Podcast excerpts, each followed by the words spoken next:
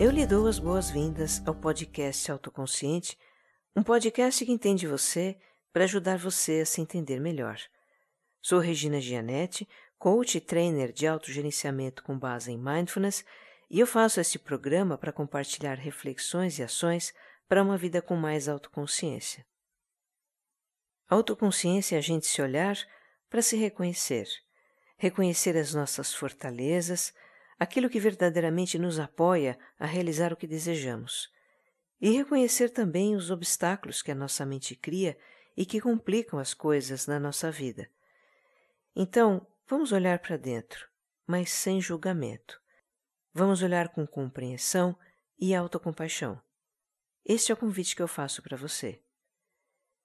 Se você escuta o autoconsciente pela primeira vez, eu te convido também a escutar os episódios anteriores desde o início e em sequência, porque existe uma ligação entre eles. Estão todos no meu site www.vocêmaiscentrado.com.br.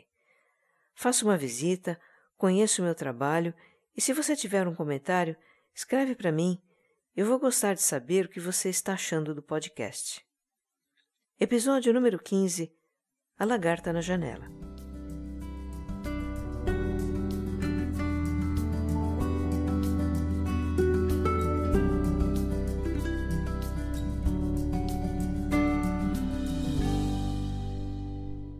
Eu vou contar aqui um caso.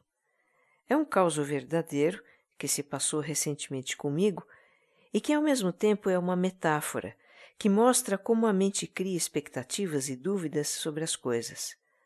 No desfecho dessa história, o que ficou para mim é como é mais simples viver quando a gente confia na vida. É noite e eu falo no celular, sentada na minha cadeira no escritório de casa. E olhando pela janela enquanto eu falo, eu vejo uma lagarta agarrada na esquadria de madeira, bem rente ao vidro. Na hora está escuro e eu não dou muita atenção para aquilo. Mas no dia seguinte, na claridade da manhã, logo que eu sento na cadeira, eu vejo que a lagarta ainda está lá, e aí eu vou olhar mais de perto. Ela está de cabeça para baixo e presa na esquadria pelo rabo, que é como as lagartas ficam quando começam a formar um casulo. É uma lagartinha verde do tamanho do meu dedo mínimo, com um corpo cheio de gomos e umas listras marrons. E até que ela é bonitinha. Fico achando o máximo uma lagarta escolher a janela bem na frente da minha mesa para a metamorfose dela. Se tem uma janela para que eu olho em casa, é aquela. É aquela janela que o meu olhar atravessa nas divagações. E falando em divagação, a mente viaja um pouco no fato. Uma metamorfose na minha janela? O que será que isso significa? Será que é porque eu estou no ano de mudanças? Aí eu tiro foto, compartilho no Facebook, faço lá uma graça. Ganhar likes é bom, né? Faz o cérebro liberar serotonina que provoca bem-estar. No resto do dia, o meu olhar divagante não atravessa mais a janela. Vai direto para a lagarta. E eu começo a pensar se aquele não é um lugar meio desprotegido para formar um casulo. Onde eu moro tem muito verde, é uma cidade do interior de São Paulo, e é comum aparecer casulo em torno da casa, mas geralmente em lugares mais protegidos, até escondidos. No teto da garagem, em beiral de telhado, no abrigo do botijão de gás, no canil, até embaixo da soleira da porta eu já vi. Agora, na esquadria de uma janela junto ao vidro, a lagarta fica ao relento, exposta à chuva, ao vento ao frio da madrugada e a outros bichos também. Imagino que ela poderia ser devorada por um pássaro. Uma lagarta parada ali, dando mole, é presa fácil. E além disso, tem a faxineira, que limpa a janela toda semana. Tem o um movimento diário de abre e fecha da janela, que no mínimo vai chacoalhar a lagarta. Definitivamente, este não é o melhor lugar para um casulo. Mas como a lagarta pode imaginar tudo isso, né? Ela só é guiada pelo seu instinto. Um dia ela sai do meio das plantas e busca uma superfície para se fixar. Se no meio do caminho tem uma janela e bem ali o seu relógio biológico faz ela parar, ela para.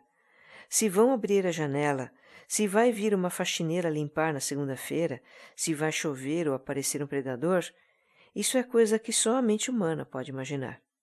Bom, que se cumpra então o destino da lagarta. Em todo caso, eu declaro a janela uma área de proteção ambiental. Aviso a família, aviso a faxineira, para ninguém mexer ali e até colo um papelzinho no vidro. Cuidado com a lagarta. De manhã, a primeira coisa que eu faço ao entrar no escritório é ver como ela está. Passam dois, três, quatro dias e ela continua igual, inerte. Bom, pelo menos ela não foi devorada. Mas não tem nada de novo, um princípio de casulo. Nada. Boto os meus óculos de leitura para enxergar melhor a Elba. Pois é, eu já dei um nome para ela. Acho que eu estou me afeiçoando. E flagro a minha mente criando expectativas. Como será que ela vai ficar? Imagina uma borboleta verde, quem sabe azul, voando entre as árvores no fundo da casa. Olha que imagem poética, a insustentável leveza do ser. Quanto tempo leva para uma lagarta virar borboleta? Até pesquiso na internet e descubro que, dependendo da espécie, pode levar meses. Às vezes a elba me dá a impressão de que está morta e surge uma dúvida na mente. E se essa metamorfose não acontecer?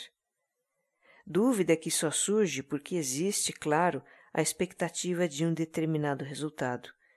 E aí percebo o quanto estou apegada à ideia de ter uma lagarta se transformando na minha janela. Mas a revelia de todas essas minhas elucubrações, o processo da Elba prossegue. No quinto dia, ela amanhece murcha e encurvada, e no sétimo, amanhece encasulada.